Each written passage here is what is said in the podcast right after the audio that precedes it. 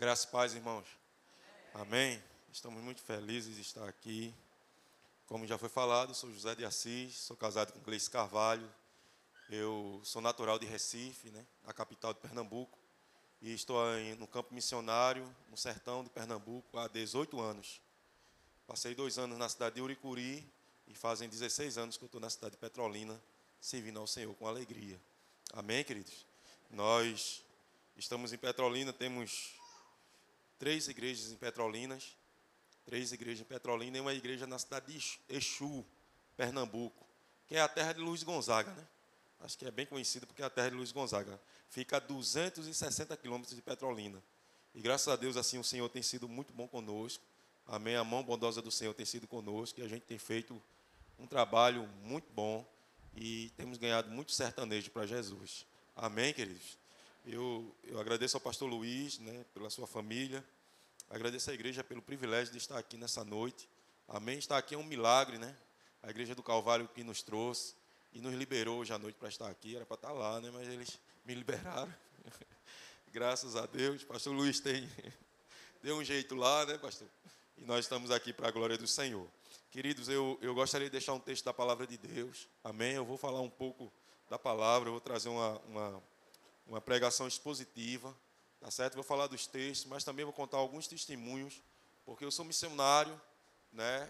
Eu sou missionário, eu fiz seminário, fiz ETED, né? Fui jocumeiro, sei que os dois aí foram jocumeiros, mas não fiquei em Jocum, porque Jocum é muito preso, né? E eu gosto de andar, entendeu? Eu não gosto daquele negócio de só na segunda e sair, não, não, que é isso, eu quero andar. E eu, meu desejo era ir para o sertão, e minha esposa também e chegamos lá para a glória do Senhor. E eu gostaria de contar um pouco daquilo que Deus tem feito, daquilo que Deus tem realizado. Eu louvo a Deus pela vida do pastor Luiz, que já teve duas vezes lá conosco. Amém? Comeu o bolo de milho da Gleice, né, da minha esposa, muito bom. Né? Isso teve um irmão que até trouxe para aqui para o Rio, para trazer, trouxe para a esposa, né? Levaram a marmitinha para casa, porque ela, ela capricha, né? A gente tem o prazer de receber com excelência. Amém? E a igreja lá é um fruto de missões, é um trabalho missionário, mas os pastores que vão daqui para lá, a gente recebe eles como missionários. Eu sempre digo aos irmãos, a gente tem que tratar eles da melhor forma possível e dar o melhor para eles. Amém, queridos? Em nome de Jesus. Eu gostaria que você abrisse sua Bíblia lá em, em, em Marcos, capítulo 4, a partir do versículo 35. E nós vamos ler até o versículo número 41.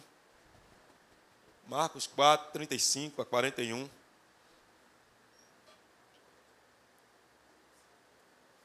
Eu gostaria que você ficasse com a sua Bíblia aberta no texto. Amém? Como eu falei, eu vou trazer uma exposição do texto. Eu gostaria que você me acompanhasse em nome de Jesus. E creio em Deus, que Deus tem uma palavra para o nosso coração nessa noite.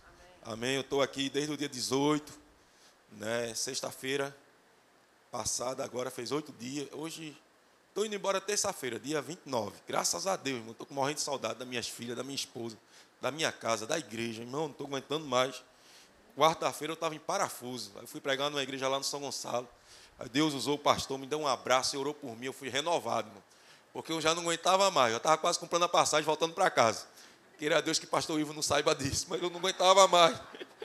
Eu não aguentava mais, na expectativa do sábado chegar, eu digo, meu Deus, glória a Deus, hoje é domingo, amanhã é segunda, terça-feira, eu estou partindo para a glória do Senhor. Amém? Marcos, capítulo número 4, versículo 35 diante, diz assim: Naquele dia, sendo já tarde, disse-lhes: Passemos para outra margem. E eles, deixando a multidão, levaram consigo, assim como ele estava no barco, e havia também com ele outros barquinhos. E levantou-se um grande temporal, e subiram as ondas, as ondas por cima do barco, de maneira que já se enchia de água.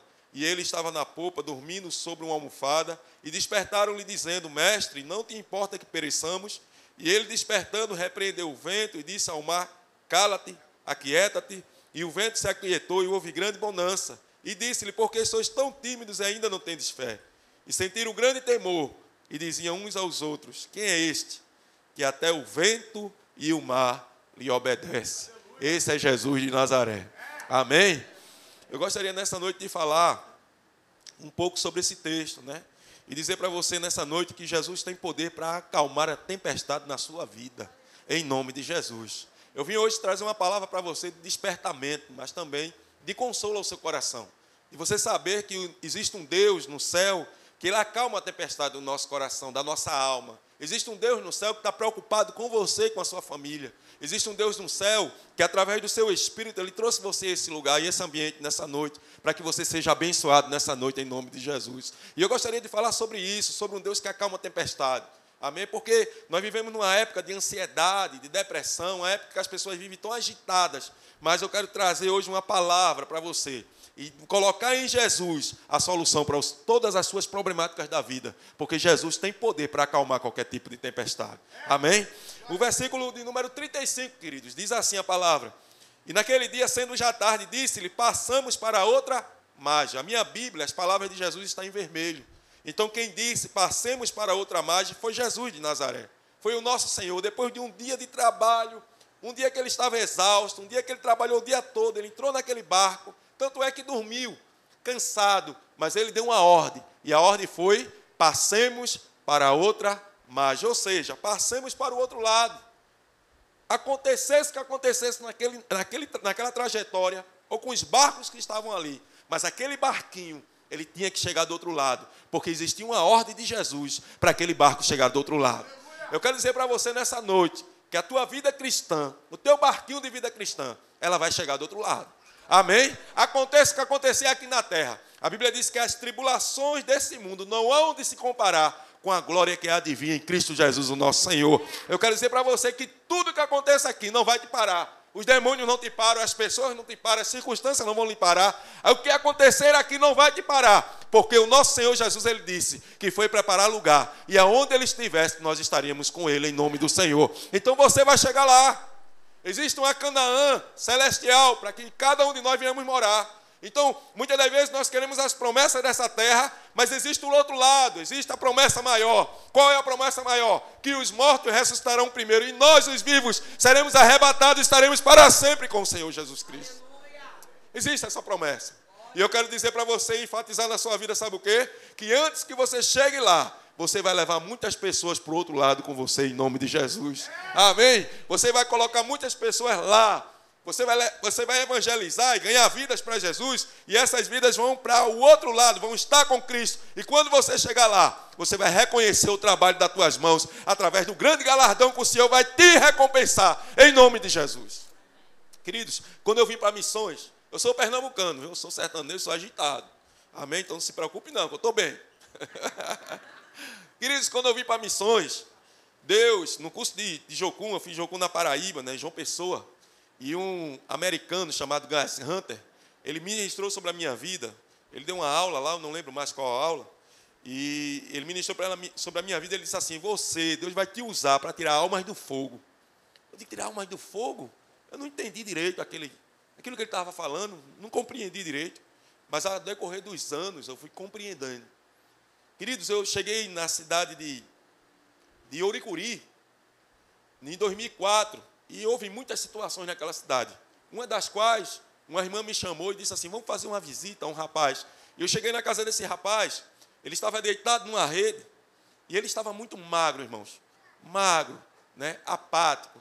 E a gente começou a, a, a interceder por ele, a orar por ele.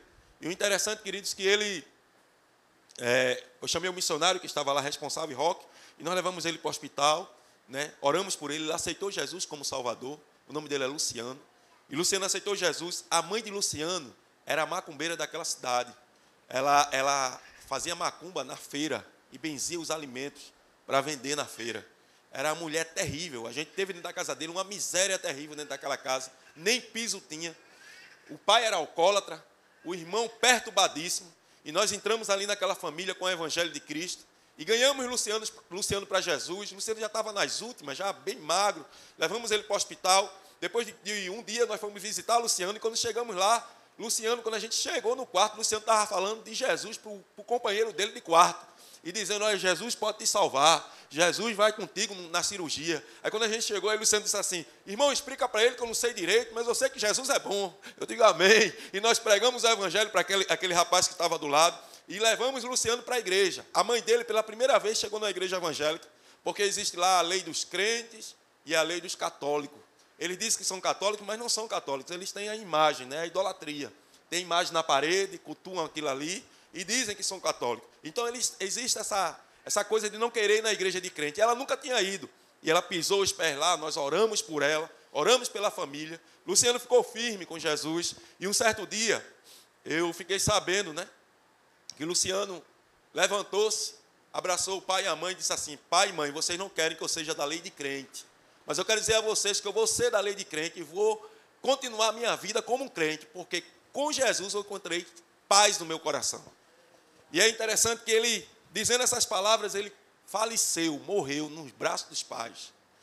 E eu encontrei o pai dele em pranto, ele dizendo isso. Disse: Meu filho saiu dos meus braços e foi para os braços de Deus. E ali eu entendi o que Deus tinha comigo como propósito de tirar as almas do fogo. Era arrancar as almas das garras de Satanás, da beira do fogo, e trazer elas para as mãos de Jesus Cristo. Luciano foi arrancado das garras de Satanás, arrancado do fogo, e está na glória. E um dia nós conheceremos ele para a glória de Jesus. Sabe por quê? Porque ele chegou do outro lado. Aleluia! Aleluia. A ordem dada pelo meu, meu mestre foi cumprida na vida de Luciano. Existia também um, um jovem na cidade de Ipubi. Eu trabalhei na cidade de Ipubi também, como pastoreei uma igreja lá. E na cidade de Ipubi, esse jovem veio, sentou lá atrás, e nós pregamos o evangelho. E eu, naquela noite, eu preguei com muita, né, com muita graça de Deus, mas eu sabia que a palavra era direcionada para ele. E no final ele aceitou Jesus, orei por ele. Eu não sabia a situação daquele jovem, depois eu fiquei sabendo que ele, ele era ex-presidiário, tinha acabado de ser solto naquele dia, tinha vindo à igreja, tinha feito um algo terrível lá naquela cidade. E o que aconteceu? No domingo, ele converteu naquela, naquela sexta-feira, no domingo, quando ele vinha ao culto, infelizmente, uma, uma, duas pessoas numa moto assassinaram ele, ele morreu com a Bíblia na mão. E aquele jovem também passou para o outro lado. Amém? Sabe por quê? Porque foi tirado do fogo. Queridos, você tem uma promessa que arde no teu peito, que o Senhor Jesus Cristo vai vir nos buscar. E eu quero dizer para você, enfatizar na sua vida, sabe o quê? Que antes que isso aconteça, você vai tirar muitas almas do fogo. Você vai tirar muitos familiares seus do fogo. Você vai tirar muitos vizinhos seus do fogo, companheiros de trabalho do fogo. Você vai tirar muitas pessoas que estão caídas na sarjeta do fogo. Sabe por quê? Porque Deus vai te usar para tirar almas do fogo. Você vai chegar do outro lado e não vai chegar só. Aleluia. Não vai chegar só, não. Você vai chegar lá e vai ter pessoas que você tem colocado lá. E você vai receber lá, verdadeiramente, abraço dessas pessoas e agradecimento delas, porque você conseguiu tirar elas do fogo. Amém? Em segundo lugar, que eu aprendo com esse texto, aí o versículo 36 e 37 diz assim: E eles, deixando a multidão, levaram consigo. E assim como ele estava no barco, havia também com ele outros barquinhos. E levantou-se grande temporal de vento, e subiram as ondas por cima do barco, de maneira que já se enchia de água. Queridos, é interessante que Jesus estava no barco. A Bíblia diz que eles levaram Jesus com eles. Ele estava no barco. Eu quero dizer uma coisa para vocês, preste atenção no que eu vou lhe dizer. A presença de Jesus na nossa vida não significa ausência de tempestade. Jesus estava dentro daquele barco, mas a tempestade se levantou. As ondas foram bravias. Todo mundo se apavorou. E outra coisa, quem estava ali era pescadores encaliçados daquele barco. Eles conheciam aquele mar como ninguém. Mas a, a tempestade se levantou, mas Jesus Cristo estava dentro do barco. Amém? Eu quero dizer para você que as tempestades que você tem passado na sua vida, tenha paciência, tenha calma, porque Jesus está contigo dentro desse barco. Ele não abandona ninguém. Ele é fiel. A Bíblia diz o quê? Que Ele está conosco todos os dias até a consumação dos séculos. Tenha paciência, confie no Senhor, que mais cedo ou mais tarde a tempestade da sua vida vai se acalmar. E o Senhor vai ser glorificado, vai se levantar com poder e vai acalmar tudo, porque Ele é fiel. Amém, queridos? Eu me lembro, queridos, que eu comecei a namorar com a Gleice, né, minha esposa. Ela, antes de namorar, ela me, me evangelizou, me discipulou, me levou para a igreja e me ganhou para Jesus. Amém? Foi um processo. Eu era um cara muito terrível, terrível. E para você ter ideia, eu era chamado de Dé doido. Então aí você já tira você já tira a ideia. E ela me levou para a igreja e eu acho interessante que depois que eu me converti, ela aceitou namorar comigo. E nós começamos a namorar e as pessoas perguntavam é, quando é que vocês vão noivar. Quando a gente noivou, eu perguntava quando é que ia casar, quando é que vai casar, né? É sempre esse processo, né? E quando a gente casou, cadê os filhos? E Gleice não podia ter filhos, e foi um processo muito dolorido para a gente. E a gente foi para o campo missionário, né, debaixo de uma promessa de Deus. E ela não podia ter filhos. E é, quando eu tinha dia das mães na igreja, isso passou cinco anos. E ela ficava muito triste, né, muito amargurada pela situação. E a gente começou a orar em cima disso. Eu dei uma palavra à igreja, eu dei a igreja. Quando Deus nos colocar no campo certo, no lugar certo, Deus vai nos dar filhos. Fica tranquila. Ela disse amém. Fomos para a cidade de Petrolina em 2006. Quando chegamos em Petrolina, sabe o que aconteceu? Gleice engravidou, para a glória de Jesus. Amém? Isso era uma tempestade que eu tinha na minha vida. Era algo que, né? Mas Jesus estava no barco. Jesus estava conosco. E sabe o que aconteceu? Já Gleice engravidou, uma gravidez complicadíssima. Tinha que ficar deitada, tomando remédio, medicação. E depois de um mês, infelizmente, ela perdeu a criança. Ficou muito abatida. Nós levamos ela no hospital lá de, de Petrolina. Chegando no hospital, o que acontece? Os médicos trataram ela mal porque lá existe muito aborto. Muito. As mulheres lá têm muito filho, né? Tem muito filho. Amém? É cinco, é seis, é sete, é oito. Então eles abortam muito. Elas pensaram que igreja queria abortar, então trataram ela mal, ela saiu chorando. Nessa época, eu estava juntando dinheiro para comprar um Fusca, né, para fazer a obra missionária. E o que acontece? Eu estava com 2.190 reais no banco. E eu fui no hospital particular com ela, falei com o pastor que tinha mandado essa oferta para mim, ele liberou, fui para o hospital particular, chegando lá, foi a cirurgia, né, a coletagem deu 2.100 reais, nós pagamos aquele valor, levamos ela para casa, era início da igreja, a gente tinha nove irmãos na igreja, era bem início mesmo. E eu digo, meu Deus, é ela doente, né? ela triste, ela amargurada, e eu orando, jejuando pela vida dela. Dei uma palavra a ela, mas mesmo assim não animava. Eu disse, eu estava igual a Alcana, né? Eu falo mais do que dez filhos. Aí não tinha jeito. Ela triste com aquela situação. Eu me lembro um dia de manhã, já amanhecendo, eu dormindo, né, deitado assim, e na minha cama eu senti uma mão me batendo assim forte. E eu olhei assim de lado, assim, eu, eu vi umas vestes brancas. Se você quiser acreditar, acredite. Se não acreditar, não tem problema. Eu acreditando já basta, porque eu vi. Amém? e ele batendo assim no meu. Agora batendo forte. Aí eu olhei assim e vi aquelas vestes brancas assim. Aí me disse assim: Você quer um menino ou uma menina? Eu digo: Eu quero uma menina, porque minha esposa quer uma menina. Tem certeza que você quer uma menina? Eu digo: Tenho certeza. Pronto, desapareceu. Eu digo: Eu me levantei, fiquei assustado, digo, mas que anjo, se foi um anjo, é tão grosso, né? Foi tão grosso comigo, né? Grosso demais, não é verdade? Aí eu digo, meu Deus. Aí sabe o que aconteceu? Gleice engravidou. Ela engravidou novamente. E foi aquele processo novamente, nove meses, de muito cuidado e tal. Nisso a gente conseguiu mantedores para fazer um plano de saúde, aí a situação já foi outra. Né? Deus tem seus planos, Deus tem seu jeito de, de trabalhar. Deus é criativo. Amém? Aí levamos ela, tudinho. Quando, depois de nove meses, nasceu a minha primeira filha, Ana Elizabeth, uma princesa. Amém? Nasceu com 3 quilos e 800 gramas, pesada, grandona, branca que só, branquinha, branquinha. Me parecia um copo de leite. Eu, negão, feliz da vida, andava na rua com ela nos braços, né? O povo olhava para mim assim, pensava que eu estava sequestrando a menina, né? Mas minha esposa é branca, e eu feliz da vida, Gleice feliz da vida, e a gente celebrando ao Senhor, porque Deus tinha nos dado filhos, e agora minha esposa era mãe, sabe por quê? Porque o Senhor estava comigo na tempestade. Ele não deixa, ele não larga, independente do tempo que passar, mas no tempo dele, ele acalma a tempestade e nos dá vitória para a glória de Deus. Ana fez um aninho, 2009. Eu me lembro como hoje. Fui olhar minhas finanças. Quando eu olhei, só tinha 35 reais em caixa. 35 reais. Eu disse a Gleice, Gleice, a gente tem que fazer duas coisas. Ou a gente dá uma volta de ônibus na cidade, na época a gente não tinha carro, ou a gente come uma coxinha, duas coxinhas, um refrigerante, uma Coca-Cola, né? Que é lógico. Né? Faz mais efeito. como uma Coca-Cola e a gente, né? Toca a vida. A igreja disse, é melhor a coxinha a Coca-Cola. Digo, beleza, arruma a menina aí, se arrume que a gente vai sair. Eu já estava arrumado, né? Aí ela se arrumando toda feliz, minha esposa é muito empolgada, sabe, muito feliz. Eu sou caladão, sou meio tímido, né? Mas ela é bem espontânea. E ela feliz da vida lá, arrumando a menina. Daqui a pouco batendo no meu portão. Aí eu fui lá ver, era um irmão. O irmão estava atribulado. Sabe o que é atribulado? Acabou na cabeça, andando para um lado para o outro. Eu digo, meu Deus do céu. Eu abri o portão e digo, e varão, rapaz? Eles, pastor, pastor, eu estou passando por uma prova muito grande. Eu digo, e é, varão? Tenha calma, varão, se aquiete. Novo convertido. Eles, pastor, cortaram minha luz. Meu gás acabou. Eu digo, misericórdia. Eles, pastor, eu orei a Deus, Deus mandou vir aqui na sua casa. Eu digo, aleluia. Eita Deus fiel. Louvado seja o Senhor. Aí eu digo, e é, varão, tu está precisando de quanto, varão? Ele disse, eu estou precisando de 35 reais, pastor. Eu digo, glória, mas acertou na mosca. Eu digo, varão, vamos fazer o seguinte, tu fica aqui orando que eu vou conversar com a minha esposa. Se Deus tocar no coração dela, eu te abençoo. Ele disse, amém, amém, pastor. Ele ficou lá, novo convertido, né? Aí eu cheguei lá, fiquei andando de um lado para o outro, nervoso. Aí cheguei para a igreja e disse, o irmão fulano está aí fora. A igreja disse, é. O que é que está acontecendo? Eu digo, rapaz, ele está na prova, sem gás, cortaram energia. Ele está precisando comprar gás.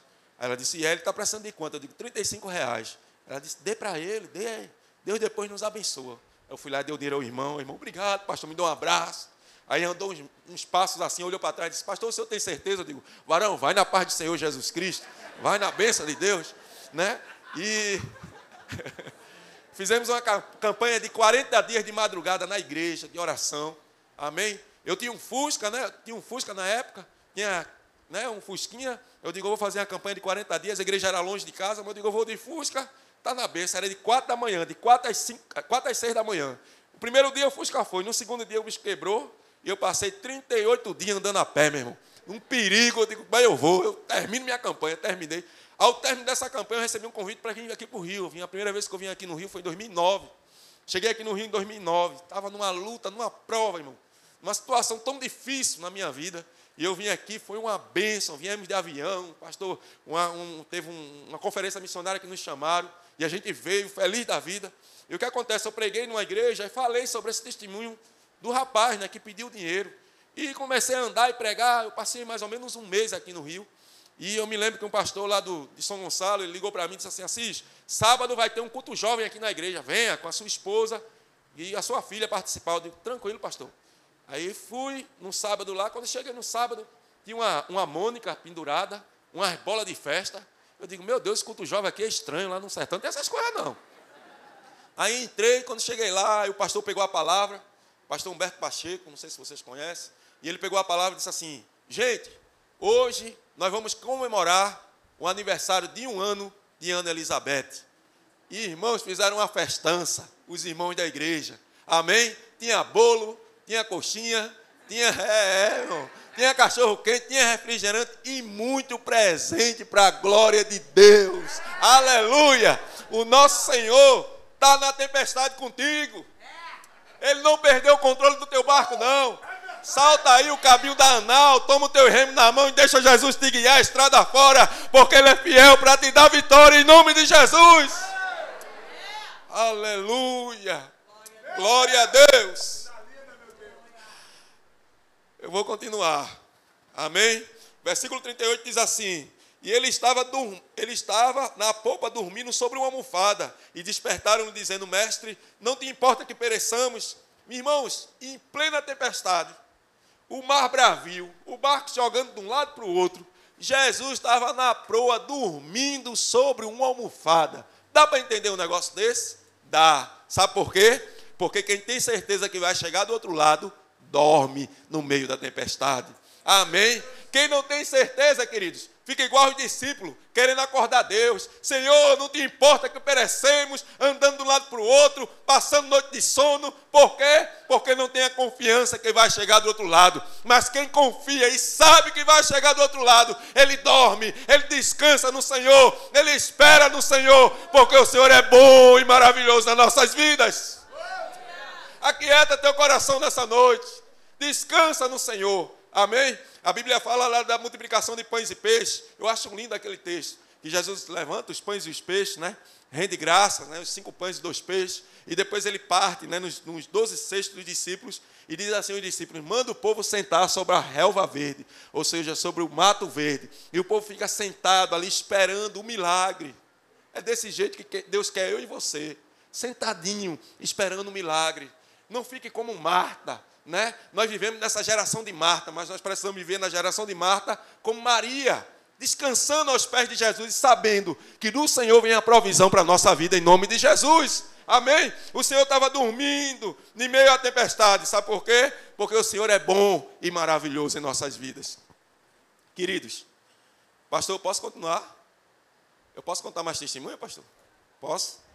Queridos, eu estava em Uricuri no ano de 2004 e eu fui funcionário do Centro de Pesquisa Geo Magalhães. Ele é filiado aqui à Fiocruz. lá em Recife, no, no, na Universidade de Recife. Eu fui auxiliar de laboratório lá. E dentro de cinco anos eu, eu queria uma promoção, estudei muito para ter uma promoção e consegui a promoção. Quando eu consegui essa promoção, Deus me chamou para a obra missionária. Amém? E eu vim para a obra missionária e eu fiz um acordo com Deus. Eu digo: Olha, Senhor, eu vou trabalhar para o Senhor. Agora também eu não trabalho mais no secular, eu só trabalho para o Senhor. E lá para cá nunca mais assinei minha carteira. Fazem 18 anos que o Senhor me sustenta. Amém?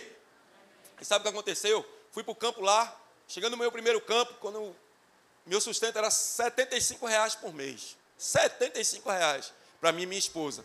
E o que acontece? O negócio começou a estreitar. Começou a ficar prova, prova. Eu digo, meu Deus, as coisas acabaram, que a gente tinha uma feirinha, a feirinha acabou. Só ficou cuscuz, fubá. É, o pastor conhece. Cuscuzinho amarelo. E só tinha aquilo lá, era cuscuz com ovo. Daqui a pouco os ovos acabaram. Cuscuz é bom, irmão, como quase sempre. Eu gosto muito de cuscuz. Mas comer cuscuz dois meses, de manhã, de tarde e de noite, o bicho engrossa aqui assim que. Né? Já pensou? Você tem o que para comer? Cuscuz. De tarde, cuscuz. De noite, cuscuz. Misericórdia, irmão. Né? E ainda mais acabou os ovos, só ficou uma manteiga. E a gente ali traba, e trabalhando alegre no Senhor. Estou dizendo isso aqui, né, criticando, né, murmurando, não. É, é dizendo que Deus é fiel. Amém? Aí a gente trabalhando, trabalhando para o Senhor e com muita alegria, fazendo a obra do Senhor. Amém? Descansando nele. Quando eu cheguei num certo dia em casa, a Gleice disse: Olha, senta aqui, descanse, me dê um copo d'água. Eu digo: O que foi, Gleice? Ela disse: Olha, eu tenho uma notícia não muito boa para lhe dar. Eu digo: O que é? Ela disse: Olha, o gás está acabando. Eu digo: Como é que você sabe? Ela disse: Porque o fundo da panela está ficando preto e a chama amarela. Eu digo: Misericórdia. Quando eu peguei no bicho, o bicho estava vazio, vazio. Eu digo: Meu Deus do céu, tem de misericórdia. Aí a gente, eu digo: Olha, Gleice, vamos fazer o seguinte: a gente vai orar por esse botijão de gás. Eu sei que o óleo da unção é para ungir os utensílios da casa do Senhor e pessoas. Mas eu digo, hoje eu vou pegar o óleo da unção e vou ungir um gás. O botijão de gás. E outra coisa, tu vai comigo, porque quando eu contar, vai ser eu e tu que estava no negócio. E a gente foi lá, eu ungi aquele botijão de gás e eu disse, Senhor, eu estou no centro da tua vontade. Estou onde o Senhor me colocou. E agora, Senhor, falta recursos e está faltando gás. E a gente está precisando. E eu peço ao Senhor, faz um milagre, Senhor, para que o teu nome seja exaltado.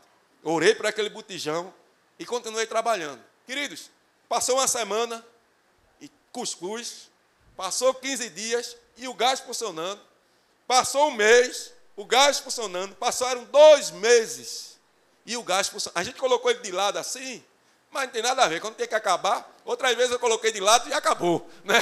Colocamos de lado e o bicho lá funcionando tranquilamente. Sabe o que aconteceu? Eu estava voltando para casa, mais ou menos umas onze e pouca da manhã. Aí um pastor lá de Porto de Galinha me ligou. Também conheço gente em lugar chique, viu? Eu conheço. Um pastor amigo meu lá de Porto de Galinha fez seminário comigo, me ligou e disse assim: Assis, eu coloquei uma oferta para tu no, lá no banco, está quentinha. Nessa época era banco postal, era nos Correios. E eu digo: Foi, pastor? Foi. Eu dei meia volta com a bicicleta. Depois eu conto a história da bicicleta. Dei meia volta com a bicicleta, cheguei lá. Aí entrei no banco. Eu sempre ia lá. Missionário é assim, sempre vai no banco. Passou no banco, ele sempre vai lá visitar a conta dele para ver se tem alguma coisa. Então eu ia lá direto. Eu me lembro que uma vez eu fui lá, sempre tirar extrato, né? Eu fui lá quando eu estava na fila, o pastor da igreja entrou na fila, que era auxiliar dele. Eu digo, meu Deus. Quando eu cheguei lá na frente, a menina, vai querer extrato de novo? Já veio ontem, vem hoje de novo. Meu Deus, que vergonha, o pastor viu. Mas missionário vive por fé, né, irmão? Aí eu só sei que nesse dia não. Esse dia eu estava de posse de vitória. Entrei lá, quando tirou, tirou o extrato, eu olhei assim, eu digo, meu Deus, Aí eu olhei dei para o rapaz, eu digo, quanto é que tem aqui, filho? Eles têm 600 reais. Isso em 2004, eu digo, ô oh, glória, aleluia. Eu digo, varão, tira tudo, varão, tira tudo que eu vou fazer uma feira. Aí ele disse, não sai tudo não, só sai 300 hoje, 300 amanhã. Eu digo, misericórdia, me dá os 300 para cá, que eu vou para casa. Peguei o dinheiro, saí correndo com a bicicleta para cá, cheguei em casa, Gleice, a gente foi abençoado. E foi, foi, vamos fazer uma feira, Gleice. Irmão, faltava dois dias para o Natal. Eu me lembro quando fosse hoje. Dois dias para o Natal. E a gente numa situação difícil.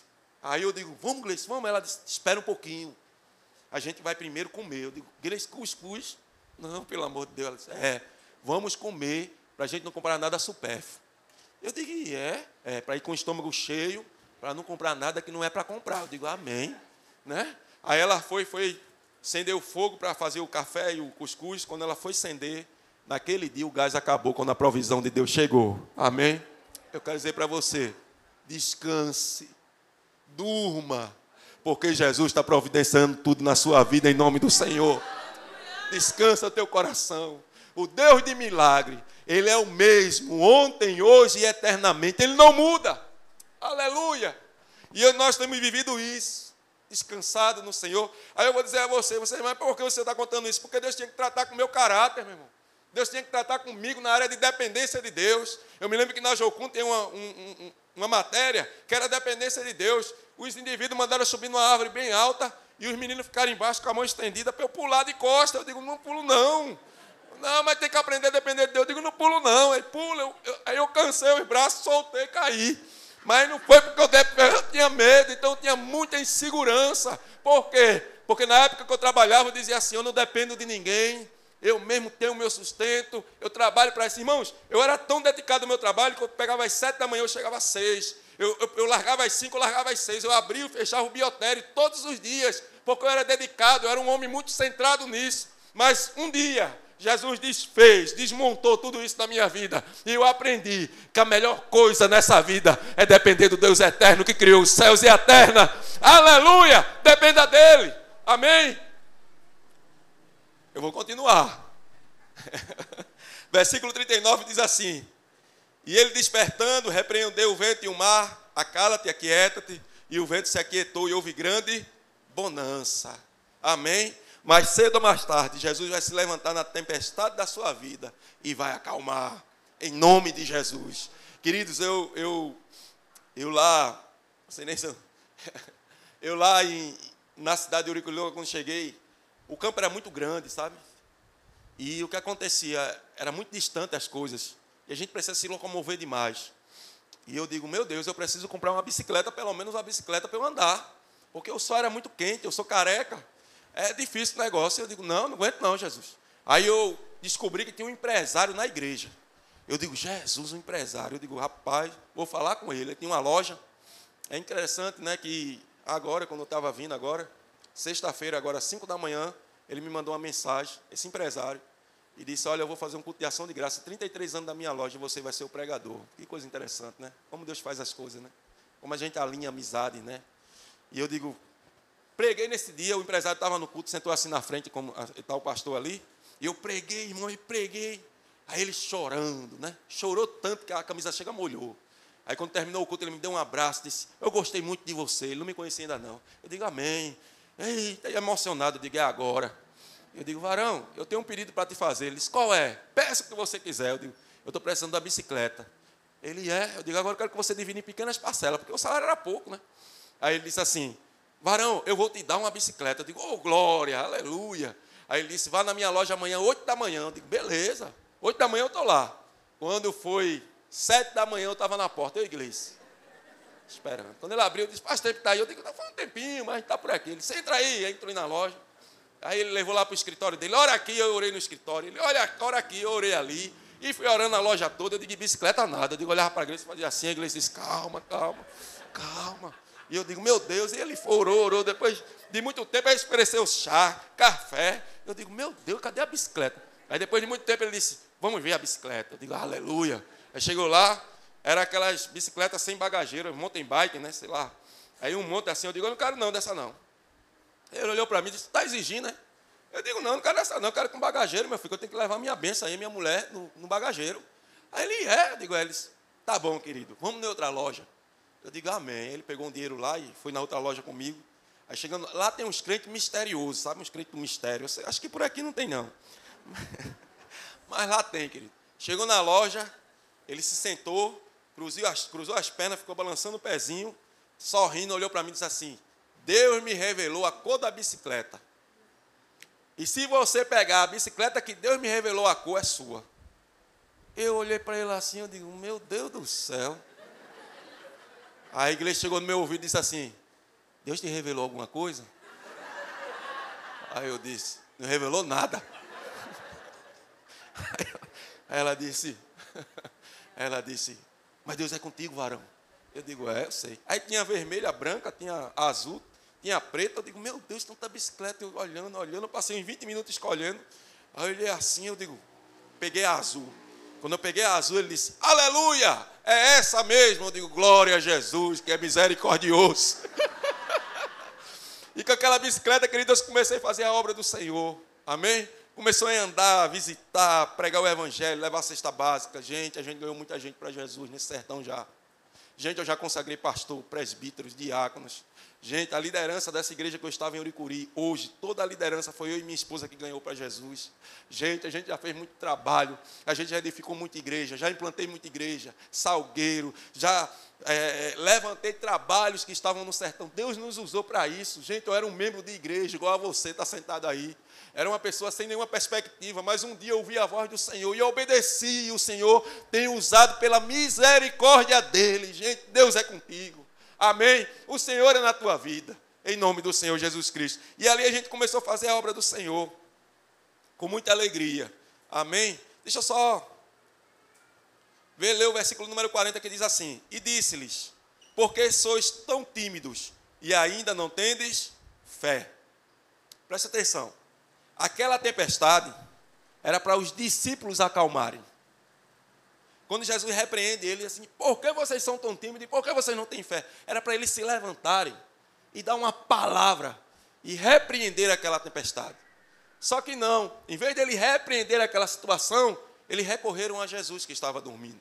Eu quero dizer para você que tem situações na sua vida que é você que vai se levantar e vai repreender na sua vida em nome de Jesus. Amém? Tem situação na minha vida que eu tive que repreender eu tive que dar uma palavra na minha vida para quê? Para que acontecesse um milagre na minha vida em nome do Senhor. É interessante que lá em Uricuri nós, quando eu cheguei lá, tinha um ano sem chuva. A vegetação do sertão é interessante. Ela fica seca, queimada quando não tem chuva. Mas quando chove um pouco, floresce. É a caatinga, né? É uma vegetação, é uma coisa maravilhosa que acontece lá. A mudança é tremenda. E o que acontecia? Um ano sem chuva. E era um calor terrível, 38, 39, 40 graus. E isso sem vento, né? Muito quente. E o que acontece? Um pastor daqui de Curitiba, ele ligava para lá e dizia assim: Olha, eu estou indo para aí com as mãos cheias de bênção. A mulher do pastor escutar, atendia ele, né? Dizia assim: Esse homem pensa que é Jesus. Ele se acha. Está dizendo que vir com as mãos cheias de bênção. Ele está pensando o quê? E esse irmão chegou. Um pastor senhorzinho, cabelinho branco. Eu me lembro dele como se fosse hoje. E ele chegou lá na casa do pastor. E ele chegou já dizendo assim: Pastor, o que é que o senhor mais precisa nessa cidade? E o pastor Francisco disse assim: de chuva. Aí ele disse assim: você quer como? Com relâmpago ou sem relâmpago? Com trovão ou sem trovão? Aí o pastor disse assim: eu quero com trovão e relâmpago porque é mais bonito. Aí ele disse: pastor, vamos dobrar o joelho agora. A gente vai orar. E antes de terminar de almoçar, a chuva vai cair. Aí o pastor, amém, eu creio. Um ano sem chuva. Um ano de seca. Eles dobraram o joelho. Eu estava na rua, nessa, eu não vi essa, essa, é, essa, aí, essa história, não. Eu estava na rua, né? Rodando.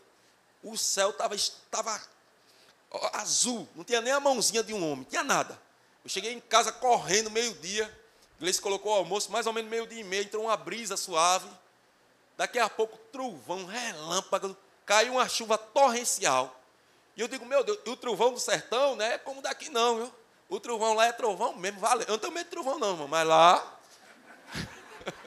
o negócio balança. Eu digo, Jesus, né? Aí aquela chuva, aquela coisa linda. De noite eu fui para a igreja, aí o pastor contou no que aconteceu no almoço. Que antes deles terminarem de almoçar, a chuva caiu diante da palavra daquele pastor. Eu ouvi aquilo, fiquei feliz. Aí esse pastor pegou a palavra e disse assim: Gente, eu vou orar agora. E vai chover 15 dias.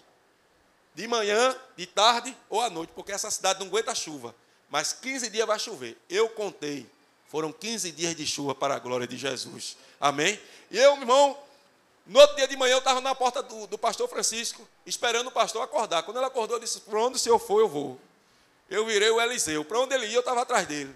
Onde ele ia, eu estava atrás dele. Ele, ele comprou um monte de folheto, ele saía distribuindo e eu saía com ele, carregando a caixa de folheto. E é interessante que um dia na nossa congregação, onde eu tomava conta, né, na época, eu estava sentado em um culto agitado, um culto perturbado, estava pesado. Eu cheguei no ouvido dele e disse assim, pastor, o culto está tão pesado. Ele disse, é pecado no meio do povo. Eu disse, é, pastor, ele é. Se preocupe não, meu filho, se preocupe não. Disse, tá bom. Aí ele pegou a palavra e disse assim, se ele coloca de pé, o povo se colocou de pé, ele disse, em nome de Jesus, todo mal e todo pecado caia por terra. O povo brá no chão. Eu digo, misericórdia. Aí ele agora sai. Aí o povo se levantou, e o culto foi maravilhoso para a glória de Jesus. Eu digo, meu Deus, esse é o homem. Eu digo, pastor, o que é que o senhor faz? Ele disse, todos os dias eu pego minha Bíblia, vou debaixo da minha mangueira, que eu tenho um quintal grande, e fico lá debaixo da minha mangueira, eu leio a Bíblia, oro, leio a Bíblia até meio-dia, e depois vou resolver minhas coisas a parte da tarde. Eu digo, esse é o segredo? Ele disse, é, esse é o segredo. Queridos, se a gente está na presença do Senhor e acreditamos que o Senhor está conosco, e acreditamos que o Senhor é na nossa vida, nós vamos acalmar a tempestade da vida. Amém? Aquela tempestade era para os discípulos acalmar. Sabe o que aconteceu depois desse fato? Sempre que não chovia, e passava alguns meses sem chover, a igreja que recebeu esse homem de fé, a igreja se reunia juntamente com o pastor e nós orávamos lá. E sabe o que acontecia? A chuva caía sobre o sertão, para a glória de Jesus. Tem coisas que é para você fazer. Tem coisas que não é preciso o Senhor fazer. Amém? É eu e você que faz, pelo nosso ato de fé, por aquilo que a gente crê, que a gente acredita. E, irmãos, até hoje, nós oramos e a chuva cai. Tem momento que a gente ora até para não cair, porque lá no sertão é assim. Quando chove, o povo não vai para o culto, não. Eu tive agora uma festividade, eu estava dentro do carro, quando eu cheguei na rua da igreja, a chuva caiu. Aí eu parei o carro, e eu disse, Senhor, segura essa chuva até depois do culto. Porque, Senhor, se o Senhor cair chuva agora, ninguém vai para o culto, Senhor. E é a nossa festa, é o aniversário da igreja, junto com as minhas filhas e minha esposa. Aí continuei, cheguei na igreja, a chuva parou. Eu disse, eu disse assim, Senhor, quando estiver terminando o culto, o Senhor derrama a chuva. A chuva parou daqui a pouco. Quando estava terminando o culto, bah, eu digo, vai pregador, pode ir, que ninguém vai para casa não. Amém, queridos? Então, queridos, esse é um pouco do nosso testemunho, é um pouco daquilo que nós temos vivido. Amém? O versículo 41 diz assim: Sentiram grande temor, e diziam uns aos outros: Quem é esse que até o vento e o mar lhe obedece? Os discípulos eles foram surpreendidos pelo Senhor. Você crê nisso? E eu quero declarar nessa noite aqui, e vai ter surpresa de Deus chegando na sua vida também. Você também vai ser surpreendido pelo Senhor, porque vai existir milagres de Deus chegando na tua vida, na tua casa, na tua família. Em nome de Jesus de Nazaré, eu declaro isso sobre a sua vida. Sabe por quê? Porque o nosso Deus é um Deus de milagres. Aleluia! Você crê nisso? Eu posso ouvir um glória a Deus? Lá é, o povo é mais agitado, né? É mais agoniado, né? Queridos, é, eu quero encerrar aqui Amém? Estou muito feliz hoje. Eu estou feliz demais. Amanhã já é segunda, aleluia. Depois é terça. Aleluia. Eu quero entrar naquele avião e voltar para casa. Amém?